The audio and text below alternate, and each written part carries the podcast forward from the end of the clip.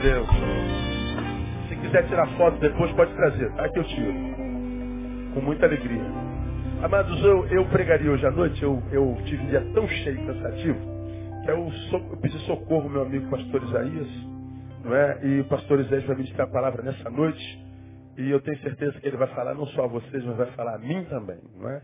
E com certeza Deus vai ministrar ao nosso coração. Pastor Isaías, vamos aplaudir o Senhor pela vida dele e que ele seja poderosamente usado por Deus nessa noite. Amém. Meus amados irmãos, que a graça do Senhor Jesus Cristo esteja sobre todos. Amém? Eu, na verdade, vou recompartilhar com vocês uma mensagem que eu preguei aqui não faz muito tempo, mas eu senti no meu coração, mais uma vez, compartilhá-la. Talvez, como diz o nosso pastor, Deus tenha trazido alguém aqui para ouvir essa palavra. Mas hoje nós vamos fazer diferente, como eu fiz da outra vez que falei sobre esse, essa mensagem. Hoje nós vamos ler o texto por último. É, Permitam-me ler o texto no final. Eu sei que eu estou quebrando um pouco o protocolo da homilética, porque segundo as regras da homilética, nós temos que primeiramente ler o texto, para depois falar sobre o texto. É assim em todas as igrejas. Vamos abrir a palavra de Deus no texto tal, aí lê-se o texto, e após a leitura, faz-se a interpretação do texto. Só que hoje a minha regra não será homilética, será bem homelética. E aí eu peço perdão a vocês, porque essa palavra exige. Quem esteve aqui da outra vez e me ouviu falar sobre, sobre ela, viu que eu também tive que fazer assim. Até porque é interessante que seja assim. Cada um de nós tem uma história. Você que entrou aqui hoje, entrou carregando uma história de vida. Uma história que só você conhece. Uma história que foi construída ao longo da sua vida, não sei quantos anos você tem, temos pessoas das mais variadas faixas etárias aqui. Mas de uma coisa você pode ter certeza, você é a sua história. Olhe para você e entenda que você é a sua própria história. E eu fiz questão de mais uma vez compartilhar essa palavra porque eu acredito que Deus hoje esteja muito interessado em mexer em algumas histórias aqui. Em mudar o rumo de algumas histórias. E eu creio que Ele possa, se não, já esteja fazendo isso. Você crê nisso? Pois é, então nós vamos contar a história. Quantos aqui são convertidos já há algum tempo, de, vieram de alguma igreja evangélica, frequentaram escola dominical? Levante a mão. Para ter uma ideia. Então você, certamente, já está acostumado a ouvir histórias, né?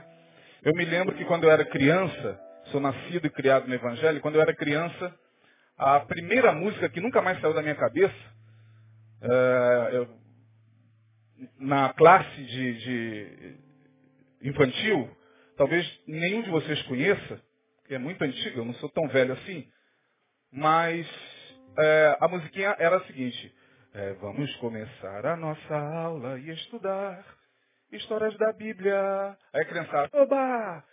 Histórias da Bíblia, oba!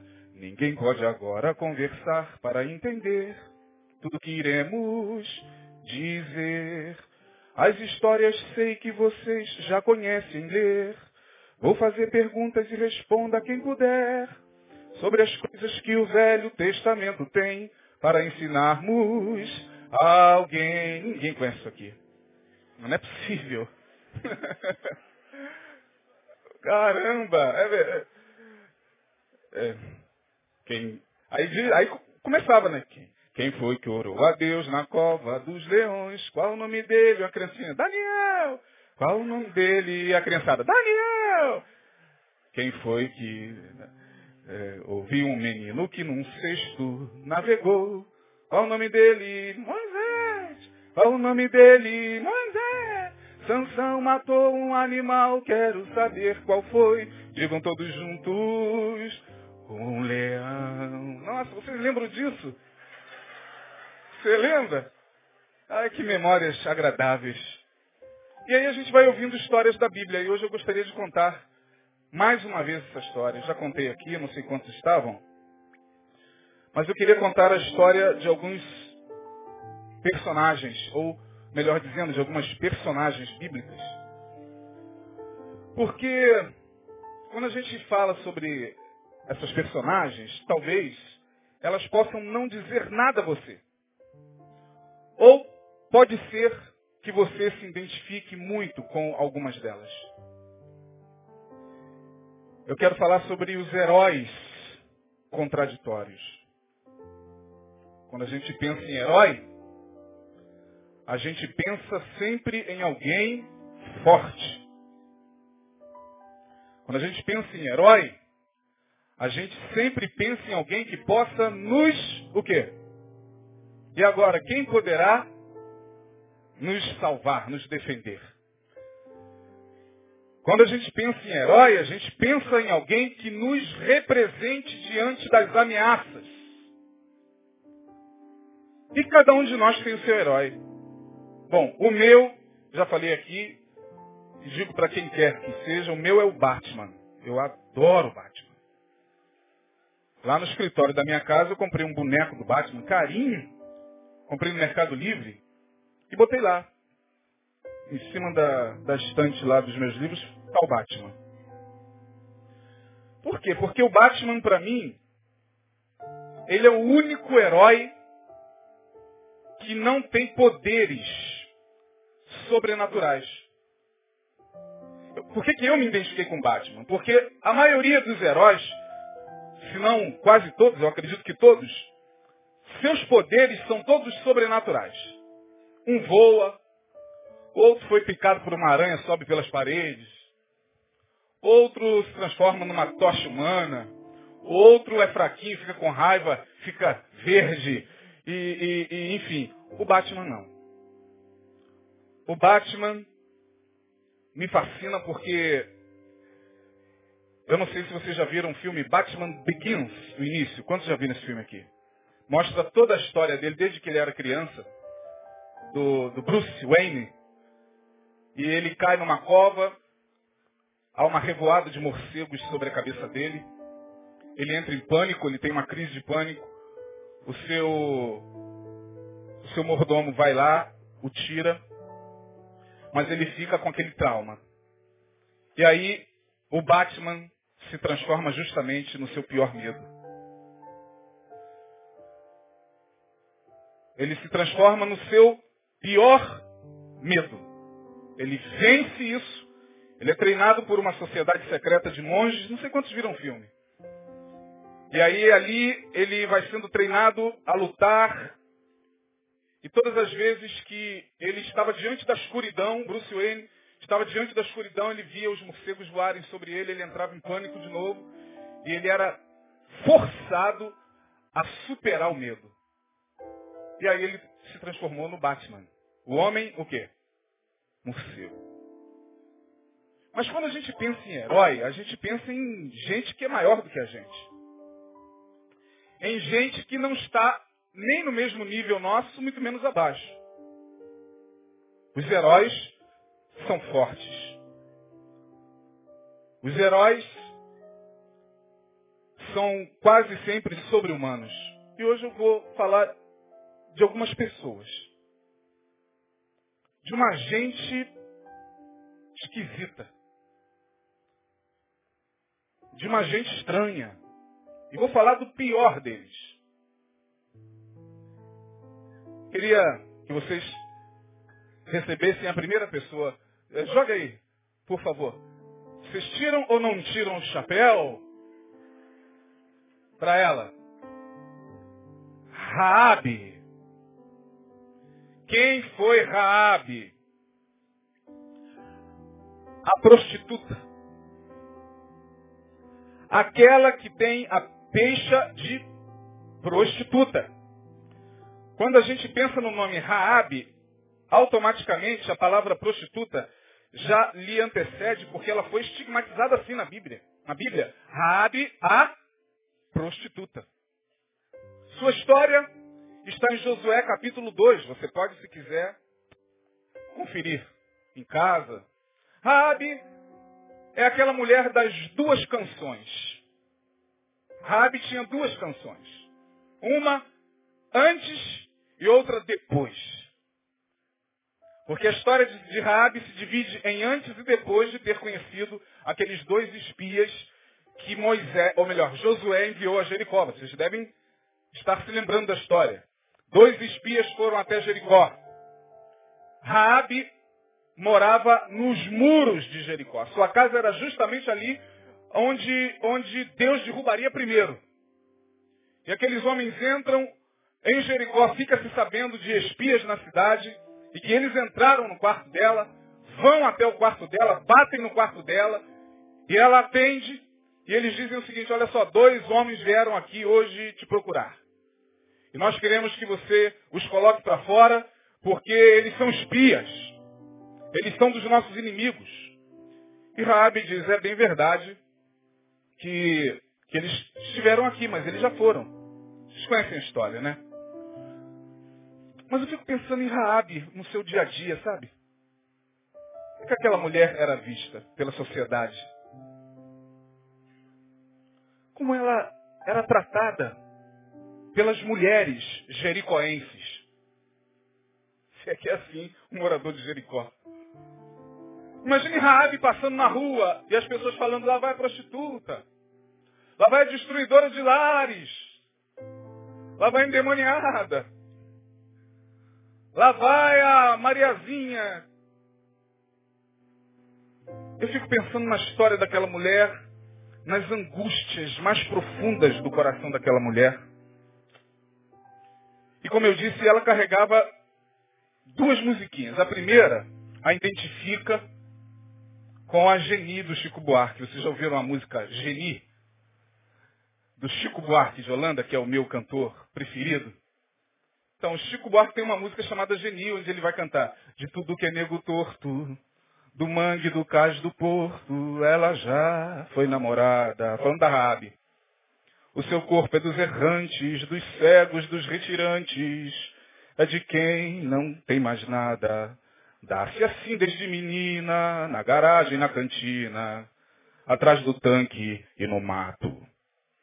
É rainha dos detentos, das loucas, dos lazarentos, é de quem não tem mais nada. E também vai a miúde, com os velhinhos sem saúde, coitado da Rabi, e as viúvas sem porvir. Aí o Chico coloca na música, ele é um poço de bondade, e é por isso que a cidade vive sempre a repetir. Essa música é um pouquinho também antiga, né? Aí o coro é, joga pedra na Geni, joga bosta na Geni, ela é feita para apanhar, ela é boa de cuspir. Ela dá para qualquer um. Maldita Geni. Aí ele vai cantando a música da Geni Raabe. Até que Geni, ou Raabe, a Raabe Geni do Antigo Testamento tem uma experiência com esses espias. Vocês conhecem a história, ela foi salva. E, por ironia, lá em Mateus, na genealogia de Jesus, quem estará? ela entra na genealogia de Jesus. Porque agora ela não é mais a Geni, agora tem uma outra música para ela. Uma mulher pecadora e tão só. Lembra disso? Foi amparada através da sua fé. Diz a Bíblia que lá em Jericó salvou dois homens espias de Josué. Quantos lembram disso? Somente um fio de escarlate traduzia o livramento que a ela fazia jus. A escarlata é vermelha como sangue, representando assim o sangue de Jesus. Como está na tua casa, irmão? Quantos lembram dessa música aqui? Ah, tem gente antiga aqui mesmo, né? Quando o pastor fala, às vezes não acredito. Mas essa é a, é a, é a outra música da, da Rabi. Ela não é mais a Geni. Agora ela foi salva. agora ela entrou na genealogia de Jesus. Doa a quem doer. Tem que encarar a verdade ali em Mateus capítulo 1. Essa mulher está aqui na genealogia de Jesus, o santo dos santos. Está. Por quê? Porque Deus quis que estivesse. Esta é Raabe. Eu não quero me prolongar mais, porque a gente contando história, a gente às vezes cansa. E bota o, o segundo aí, personagem. Ah, isso aí. Vocês tiram o chapéu para esse cara? Ou não? Gideão. Quem era ou quem foi Gideão? Juízes capítulo 6, a partir do verso 11. Gideão era aquele camaradinho, aquele menininho que estava acovardado, cheio de medos, cheio de trauma, cheio de complexos. Lá atrás, do quintal da sua casa, malhando trigo no lagar. Lagar não era lugar de malhar trigo. Lagar era lugar de colocar uvas, pisar para fazer o quê? Vinho. Mas a coisa estava tão feia, diz o texto lá, que a fome era tão grande. Israel pecou contra o Senhor, o Senhor incitou inimigos contra Israel, de tal maneira que tudo que Israel plantava, os inimigos vinham e devoravam tudo fazia um arrastão e levava o produto que era, à época, o produto da economia de Israel, o trigo. Pouquinho do trigo que sobrava, as pessoas tinham que esconder, porque não sabiam de que lado o inimigo poderia vir. E lá estava aquele menino, fraco, cheio de temores. Um garoto que não era até então conhecido entre as tribos de Israel. Gideão, malhando trigo no lagar, de repente ele olha e vê um homem atrás dele, que diz, salve varão valoroso. Senhor é contigo. Ele, eu? O Senhor é comigo? Está falando comigo? É você, rapaz. E aí ele coloca para fora toda a sua revolta. Todos os seus questionamentos em relação a Deus, em relação àquela situação. Ele diz, ai meu Senhor, se o Senhor é conosco, por que toda esta tragédia nos sobreveio? Além de complexado, além de amedrontado, estava com o coração cheio de questionamentos, questionamentos que pululavam na sua alma, dia e noite, e que não deixavam dormir. E aí quando o anjo do Senhor aparece e diz, salve varão valoroso, quem disse que isso entra no ouvido dele? Quem disse que ele se vê assim? Ele se vê como ele sempre se via. Um fraco, Alguém que carrega no peito várias perguntas para pouquíssimas respostas. Alguém que tenha coragem de questionar. Deus é conosco? Por que então tudo isso nos sobreveio? O que é feito das maravilhas que os nossos pais nos contaram, dizendo o Senhor nos tirou da terra do Egito e fez isso, isso, isso, isso, isso, isso. Eu não estou vendo nada. O Senhor nos abandonou. O Senhor virou as costas para nós. Olha a minha vida como está.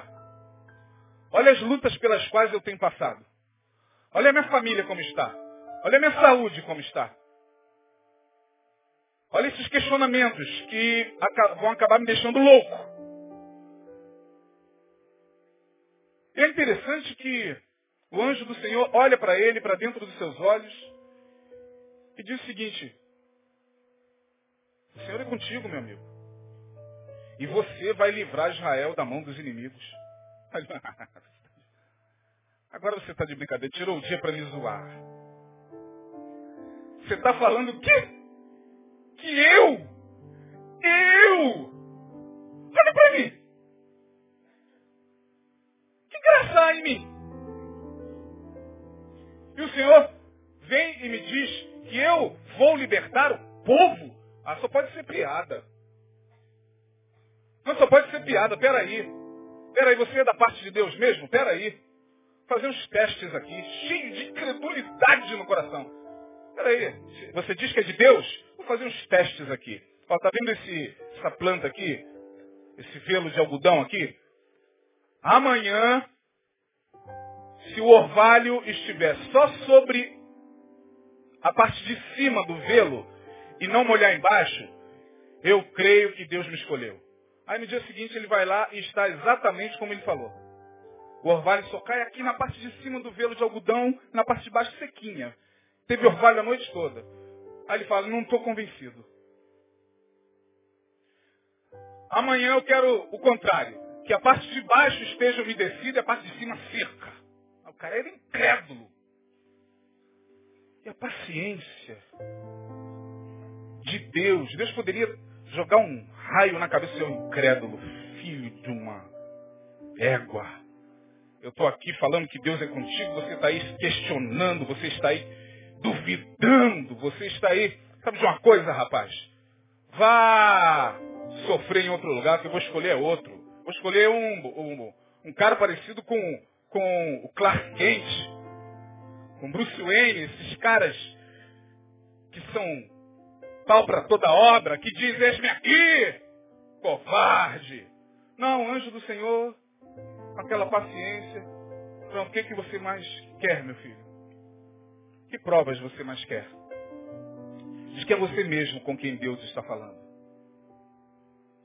Diz que é você mesmo que está sumido, que está com o rosto sumido na multidão. É com você mesmo que Deus está falando. Aí depois de tanto tempo ele se convence. Vocês conhecem a história, ele escolhe alguns homens, Deus faz uma, uma triagem, ele fica com quantos? Quantos se lembram? Hã? 300 homens. Com 300 homens ele ainda estava com dúvida. Se coloca no lugar de Deus. Eu acho que se nós fôssemos Deus, já teríamos aberto mão de Gideão. Não é possível. O cara ainda está duvidando de que vai ganhar a guerra. Aí Deus teve que fazer com que ele fosse lá de madrugada ouvir um soldado midianita conversar com outro, dizendo o seguinte, ele está aqui escondido, Deus falou, fica escondido, não dorme, fica a noite toda acordado para você ouvir o sonho que os soldados vão contar um para o outro.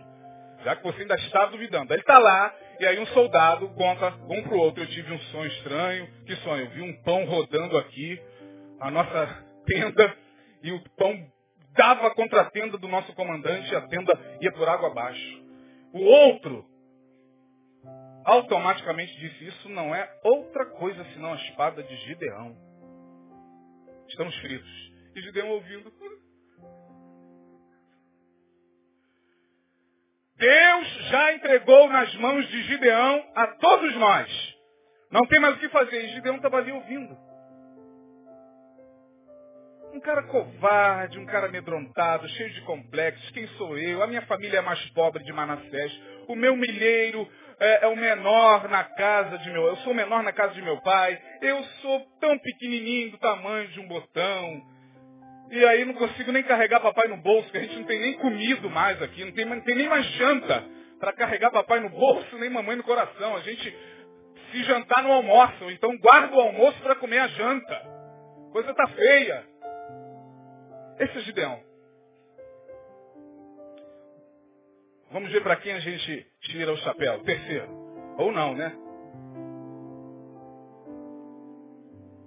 Baraque. Alguém já ouviu falar desse cara? Algumas poucas pessoas conhecem Baraque. Pastor, nunca ouvi falar. Baraque. Quem é Baraque? A história dele está em Juízes capítulo 4. Um cara que era líder do exército de uma grande mulher. Essa sim vocês já ouviram falar, Débora. Quantos já ouviram falar? Débora. Levante a mão. Baraque. Débora. Baraque. Ninguém conhece Baraque.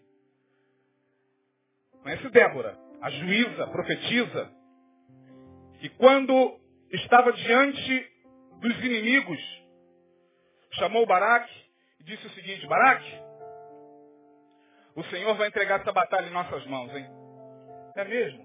Pode arrumar o exército aí, pode partir para cima. A, a, vitória é nossa, mas ó, A vitória será nossa e eu serei honrado e não você.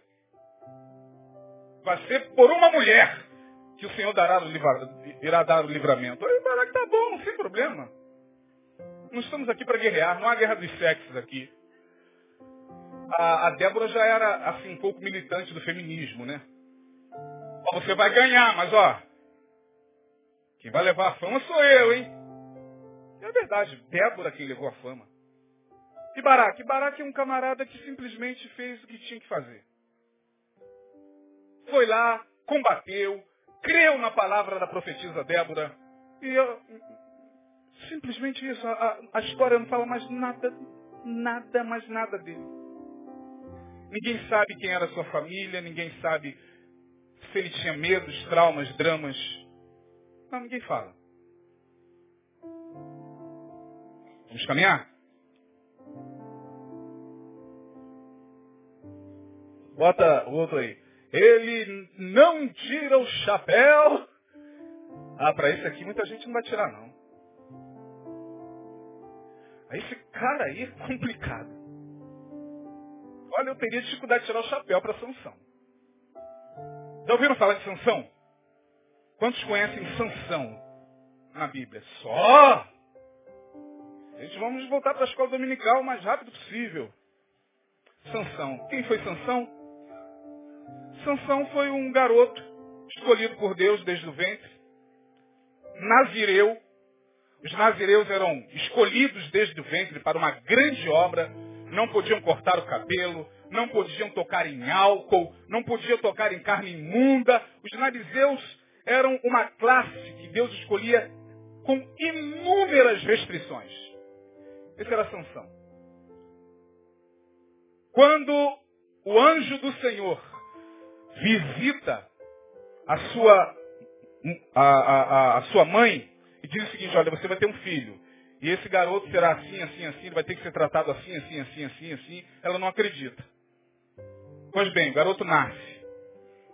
A mãe não tem como lidar muito bem com aquilo. Como é que eu vou fazer para criar esse garoto? O que, que, eu tenho que fazer, meu Deus do céu?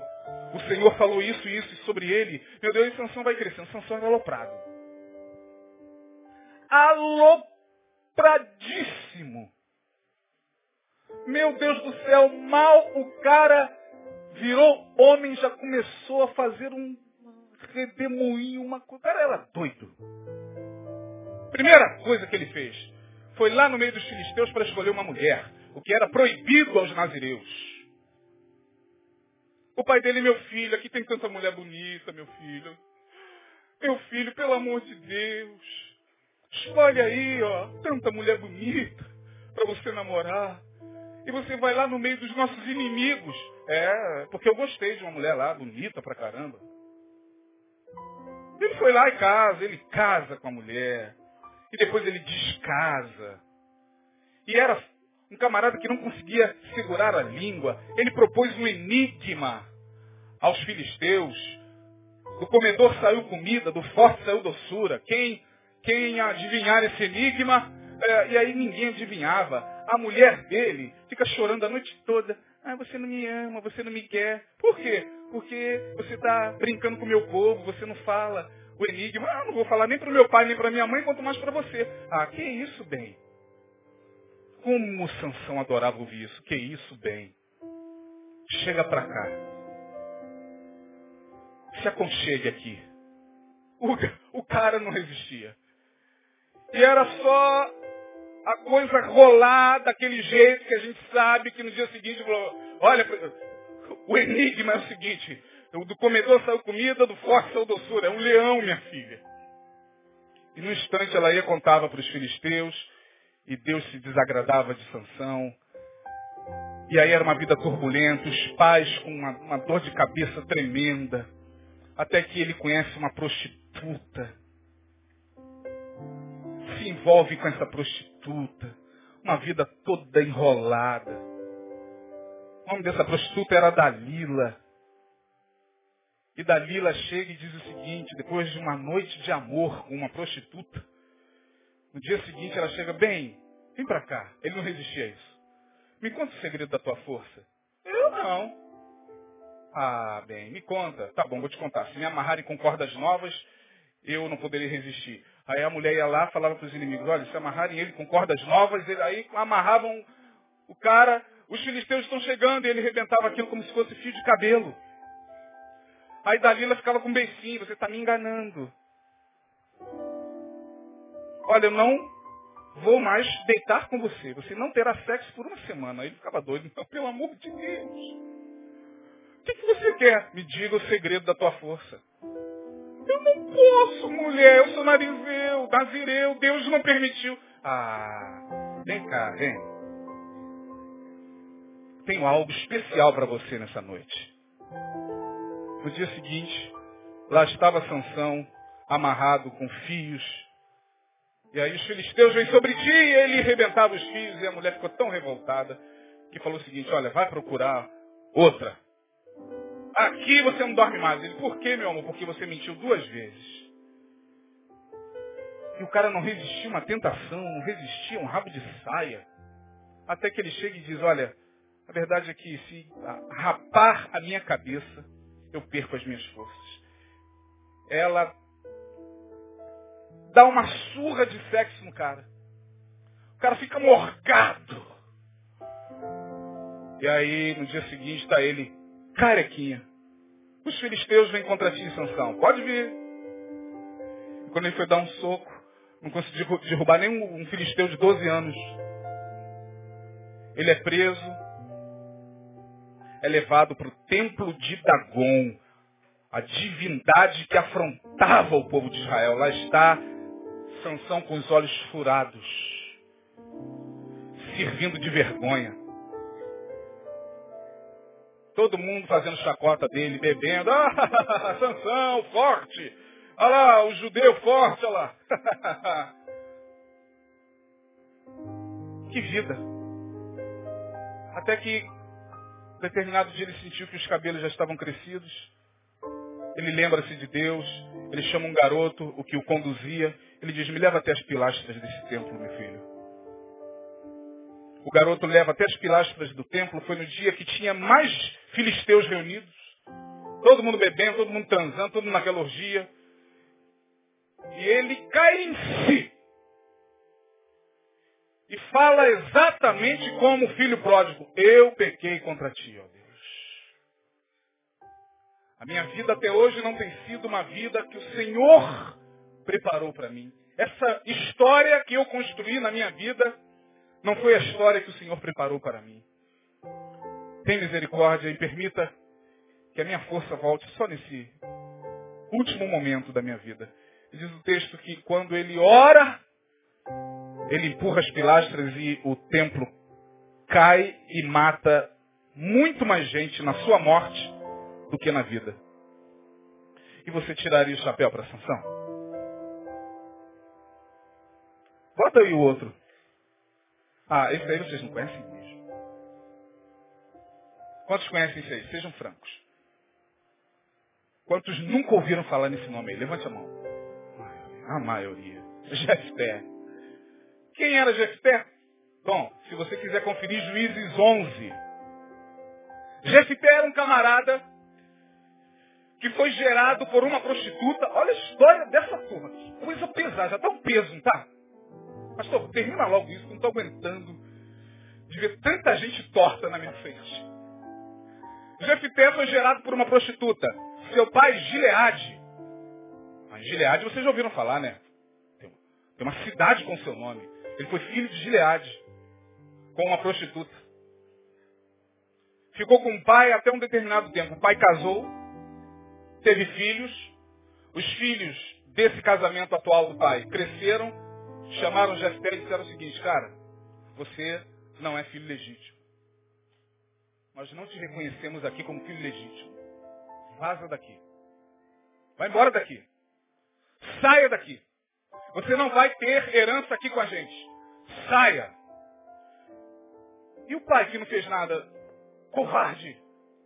Eu não posso fazer nada, meus filhos, minha esposa, você realmente não é filho legítimo. Não era nem para eu estar com você. Jefté é expulso de casa. E sabe onde ele vai ficar? Morando? nas ruas, e diz lá Juízes capítulo 11 que seus amigos eram a galera do bar. Quer encontrar Jefté? É só você passar naquele barzinho tá lá ele lá bebendo. Dormindo na casa de um, dormindo na casa de outro. Porque para casa ele não pode voltar, ele foi rejeitado. Carregando no peito aquela rejeição, ele vai vivendo dia após dia. Só que, inusitadamente, lá no capítulo 11 de Juízes, diz que ele era alguém valoroso. Valoroso. Bom, que valor um cara desse vai ter? O cara foi expulso de casa, o cara só anda com gente esquisita, só anda em festa estranha com gente esquisita, se enchendo de birita. Valor um homem desse pode ter? Até que Israel entra em guerra. O povo olha e não vê um que possa sair à frente da batalha. Os anciãos da cidade se reúnem e pensam, sabem quem? Só tem um que é macho pra caramba para fazer essa guerra. Quem? Jefté. Meu Deus do céu, você tá brincando. Jefté? Jefté. Vamos lá falar com ele. Jefté. Pois não. Ô Jefté, a gente está numa batalha aí terrível. Vamos ter que guerrear contra um povo terrível. Ah, e eu com isso. E Kiko? Não, não tem um macho na cidade. Não tem um cabra corajoso para liderar a batalha. E a gente está pensando em você, para que você lidere para a gente essa batalha. É, agora é. Tá bom. Se eu liderar essa batalha e ganhar a batalha, vocês vão me fazer príncipe dessa cidade, juiz? Vamos fazer juiz. Ele lidera a batalha, ganha a batalha e se torna juiz. Cheio de complexo de rejeição. Cheio de esmagamentos na alma, porque o pai não quis, porque os irmãos não reconheceram. Cheio de traumas. Esse é Jefté. Bom, os demais vão, vão, vão dar uma desanuviada, que a coisa está tão pesada. Bota o próximo aí. Ah. Sem comentários? Pode pular? O pastor já até adiantou aqui hoje, eu falei, pô, o pastor já está pregando parte do sermão, Davi, no início do culto, para quem aqui estava, né? Você seria ovelha de um pastor como Davi. Foi isso que você colocou? Meus irmãos, está recebendo posse na Igreja Batista Betânia, pastor Davi. Fiquei imaginando ali, o pastor Davi tem um currículo maravilhoso. Mandou matar, adulterou e não pode ver um rabo de saia também na frente dele, porque ele fica meio. Quantos em assembleia querem receber o pastor Davi? Você imagina eu não vou nem falar muito de Davi, porque, coitado, as caveirinhas dele devem ficar se retorcendo no, no túmulo, porque sempre, sempre quando a gente vai usar exemplo de pessoa que não deu certo na família, de pessoa que não deu certo como pai, e de pessoa que não deu certo é, é, a nível de família, quem é o cara? Davi. Pula. Pula esse cara. Ah, esse aí. Acho que é o melhorzinho de todos. Quantos ouviram falar no profeta Samuel? Ah, isso é mais conhecido, pastor. Isso aí, pelo menos esse vai salvar a turma. Esse vai salvar, é verdade. Homem de Deus. Exercia uma tríplice função. Ele era ao mesmo tempo juiz, profeta e sacerdote. Ah, pastor, esse homem aí nem se compara em relação aos demais, hein? É, mas lá, no primeiro livro de Samuel, quando a gente olha a história da escolha de Saul, tem uma coisa lá interessante que passa assim, ó, desapercebido da gente. O povo se reúne e diz o seguinte, nós queremos um rei. Samuel, pois não. Nós estamos aqui, os príncipes falaram pelo povo, porque nós queremos um rei. Como todas as outras nações têm um rei. Samuel se ofende com aquilo. Diz, vocês querem um rei? Por que vocês querem um rei? O Senhor tem reinado sobre vocês. É verdade, Samuel. A gente te respeita, mas tu já estás velho. Os teus filhos estão todos eles desviados. Pode abrir a Bíblia lá. Teus filhos não estão mais na presença de Deus. Portanto, você não tem mais moral para continuar governando sobre nós. Queremos um rei. Imagina. Que peso. A Bíblia diz que aquele que não cuida dos seus, sobretudo dos da sua casa, é pior do que o incrédulo. Samuel. Vai orar. Bom, Deus poderia falar, eles estão certos. Olha aí teus filhos, rapaz. Olha aí, todos eles desviados, todos eles se corromperam, todos eles são corruptos, conhecidos na cidade toda pelos escândalos que eles dão. Ô oh, rapaz, você não foi capaz de cuidar dos seus filhos? Deus poderia falar isso com Samuel. Falaria de forma óbvia. Mas quando Samuel ora ao Senhor, é estranha a, a forma como Deus se coloca. É nessas entrelinhas da Bíblia que às vezes eu fico com tantos questionamentos, sabe? Deus chega, Samuel, eles não estão rejeitando você, não. Eles estão rejeitando a mim, fica tranquilo. Deus não falou dos filhos dele? Por que, que Deus... Não sei, irmão. Pergunta a Deus. Pergunte a Deus. Bom, acabou. Foram sete personagens. Todos eles com histórias meio complicadas. Até Samuel, que a gente julgava que poderia salvar a turma. Tinha lá um negocinho que o comprometia na sua família. Seus filhos não estavam mais na presença de Deus. Seus filhos não estavam mais indo para a igreja. Seus filhos não estavam mais na presença do Senhor.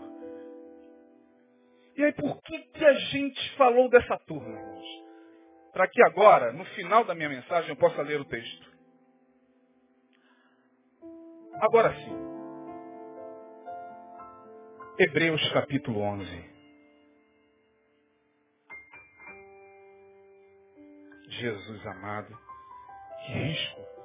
Pregar um troço desse aqui.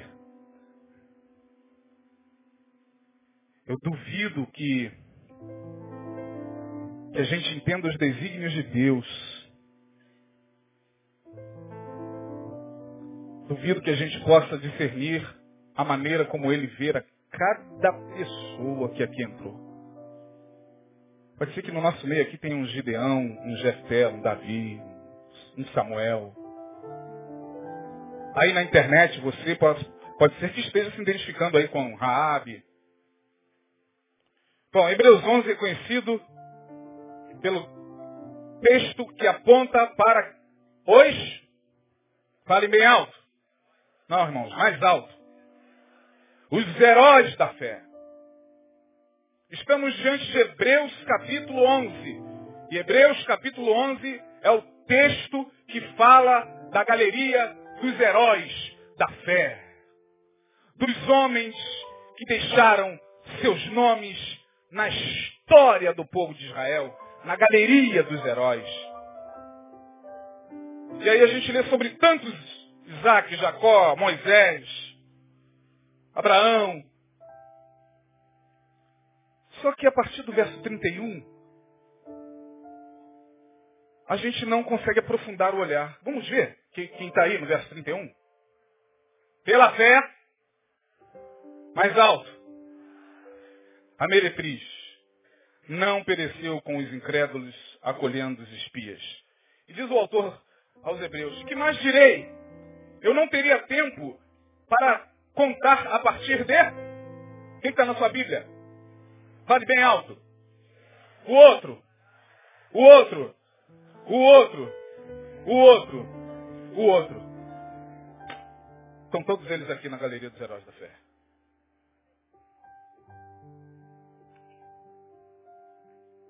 Entraram.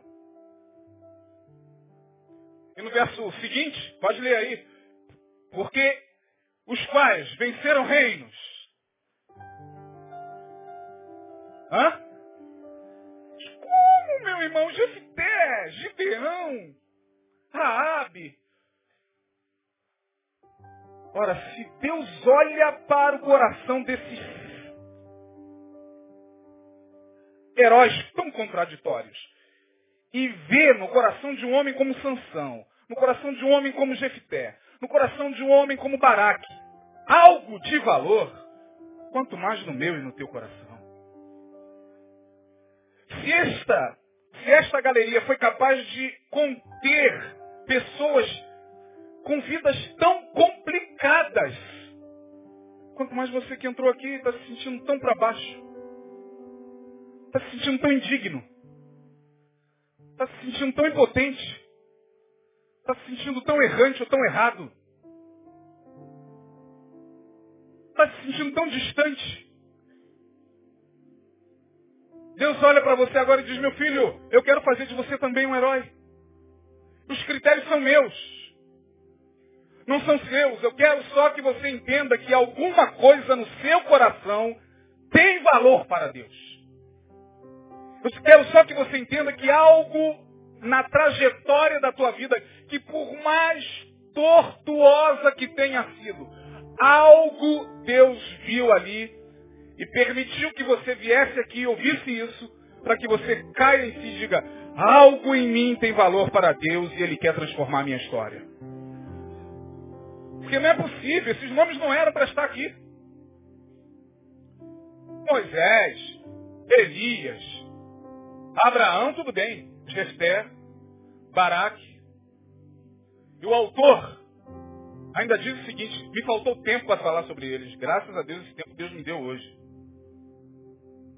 E estou mostrando a vocês que nem sempre a forma como nós nos vemos é a forma como Deus nos vê.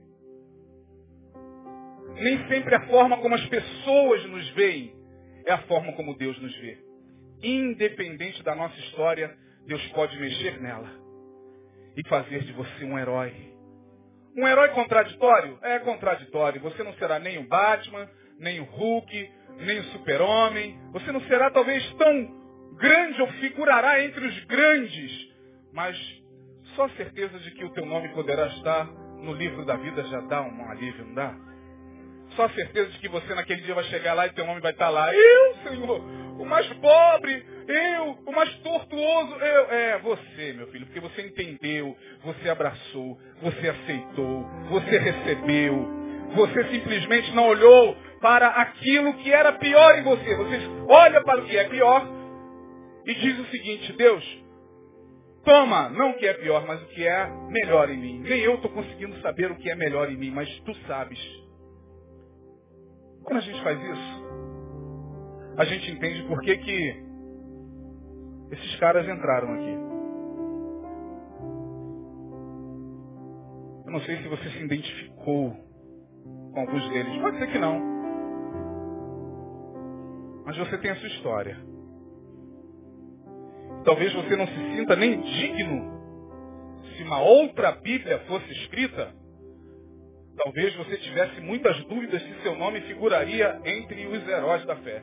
Se um outro livro dos Hebreus, capítulo 11, fosse escrito, talvez você não poderia acreditar se o seu nome estivesse lá.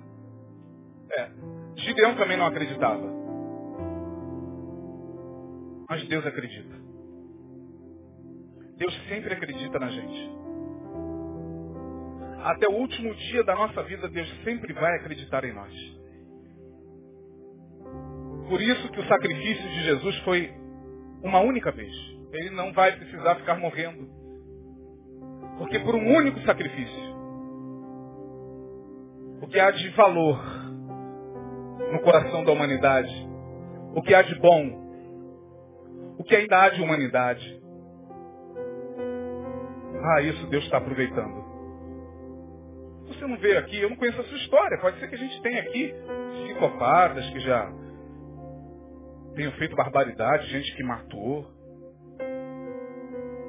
Pode ser no meio dessa multidão que a gente tem aqui gente que sei lá, espancou a mulher.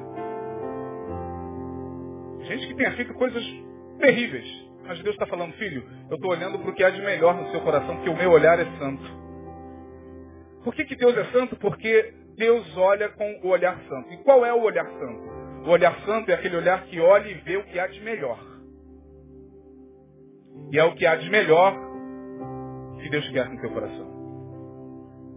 Ah, Senhor, mas o Senhor sabe, talvez a Rabi vai dizer hoje, com quantas pessoas eu já dormi, para quantas eu já me dei, quantos homens já passaram na minha, na minha cama da vida. Talvez você fale como Gideão, Deus, eu sou tão insignificante, eu sou menor na casa de meu pai, eu tenho tantos complexos. Talvez você seja um Jefté que foi abandonado pela família, foi rejeitado, não teve reconhecimento entre os seus. Talvez você seja Davi, um homem que errou tanto. Samuel, alguém que não queria e nem planejava que seus filhos tomassem outro rumo, mas seus filhos tomaram outro rumo. Baraque, alguém que nem fazia ideia de que seria o seu nome, não o nome de Débora que entraria aqui. Tudo isso para mostrar a você o quão imensurável é o amor desse Deus por você. Quando a gente canta, oh, ele me amou, a gente tem que crer definitivamente nisso. E crendo definitivamente nisso, a gente vem e entrega para Deus o que há de melhor. E o que é de pior, ele tira. O que é de pior, o de pior ele joga no mar do esquecimento. O que há de pior, ele simplesmente apaga pelo poder do seu sangue para ficar o que há de melhor. Então, nesta noite, eu não sei se você se vê como um herói da fé.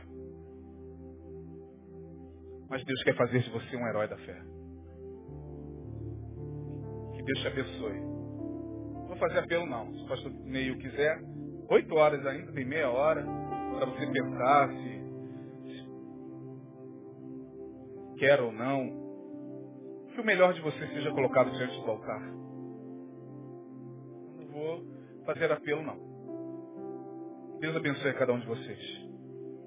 Raabes, Jeftés, Baraques, que estão no nosso meio, Samuéis, Davis, Sansãos. Que Deus abençoe. Não há ninguém aqui, a não ser Jesus, que possa, possa bater no peito e dizer, eu mereço ser um herói da fé. Eu mereço que o meu nome esteja escrito no livro da vida. Ah, eu mereço. Não, o cara que faz isso está perdido. Não é mérito, é graça. Obrigado, irmãos. Deus abençoe.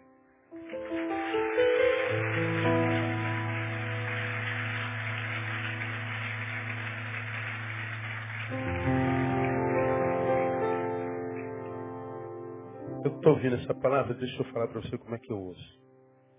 Eu não faço questão nenhuma que meu nome esteja escrito em livros de heróis nenhum. Eu só gostaria de não entrar para a história como alguém que teve oportunidade de vencer, mas por covardia, por lidar bem com seus próprios desejos, ser um péssimo gestor de si mesmo, ver meu nome no livro dos fracassados. Não, lá que eu não queria ver meu nome. Não faço questão nenhuma de reconhecimento humano. Mas entrar para a história como quem teve a possibilidade de ser muito melhor e ter sido um inútil. Ah, isso.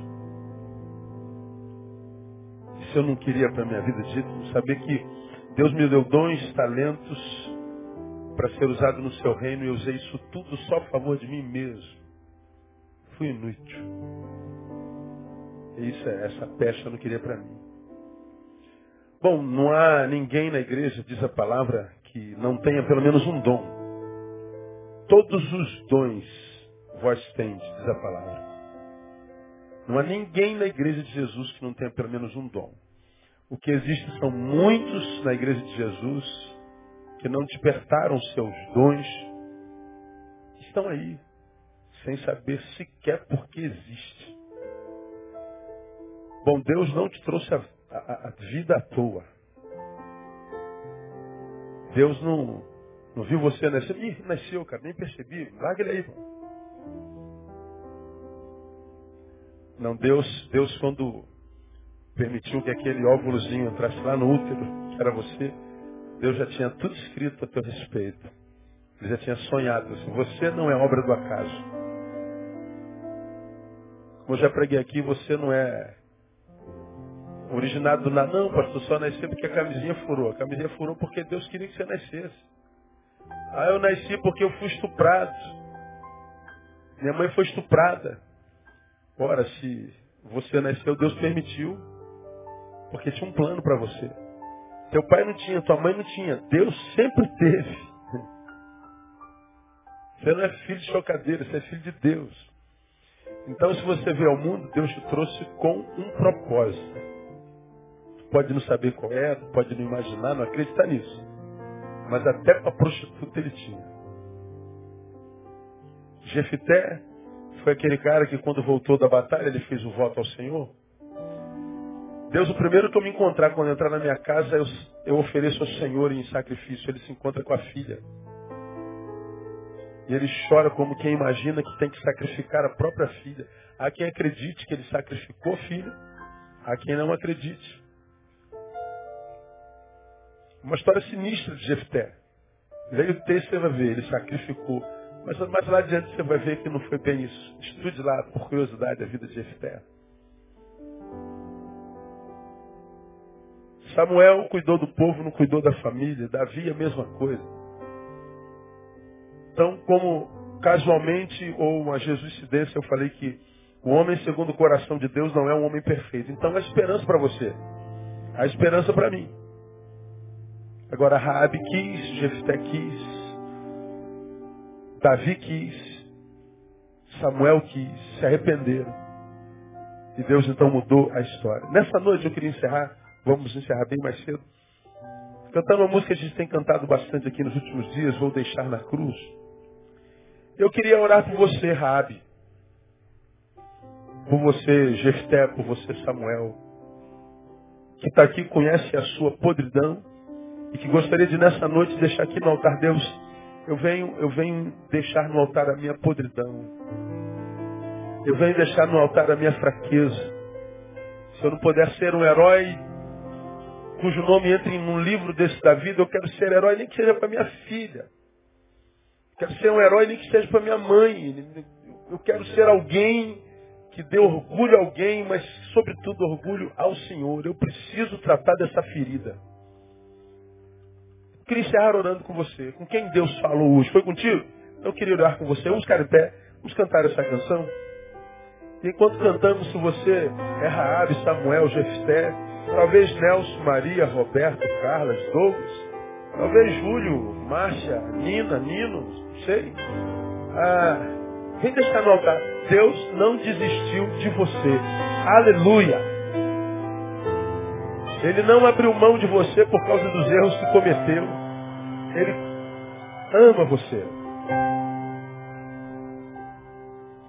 Sua morte ali na cruz carregando a minha dor, você se expôs por mim. Pai, mãe pode ter desistido, esposa, filhos, Jesus não. Levou em meu lugar e me deu uma nova chance. Recomeça. Eu vou